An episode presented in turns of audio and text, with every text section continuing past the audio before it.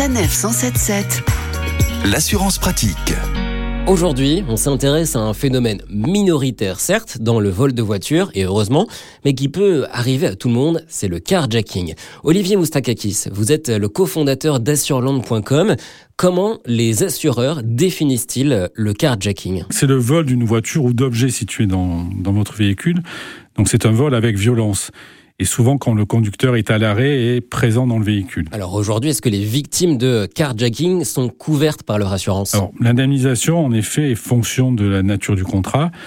Donc si le véhicule est volé et si vous êtes assuré au tiers, ben, vous ne serez pas couvert pour le vol, donc vous ne serez pas pris en charge. En revanche, si vous êtes titulaire de la garantie vol, c'est une extension euh, du contrat tiers ou c'est prévu dans les contrats tout risque, l'indemnisation à ce moment-là va être possible.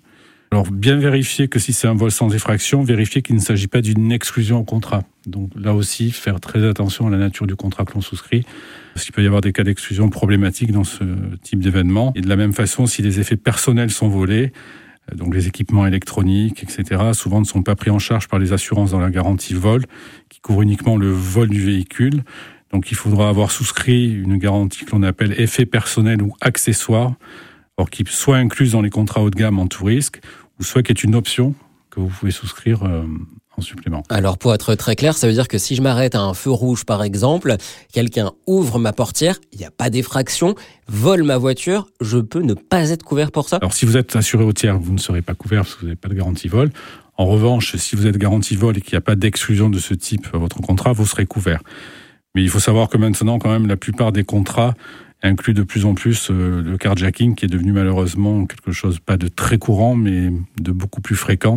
Donc les contrats d'assurance prévoient quand même ce type de couverture. Alors est-ce que vous avez euh, quelques bons conseils pour nous pour éviter justement euh, le carjacking? Alors, Quelques conseils de bon sens, toujours penser à verrouiller ses portières et à fermer les fenêtres, éviter de répondre à des provocations d'un autre automobiliste ou d'un passant et rester surtout vigilant, souvent le soir, surtout aux abords des carrefours ou des feux tricolores. Merci Olivier. Je rajouterai par exemple qu'il vaut mieux laisser un sac au pied du euh, siège passager plutôt que sur le siège lui-même, ou encore couper le moteur lorsque vous quittez le véhicule en prenant les clés, cela va de soi.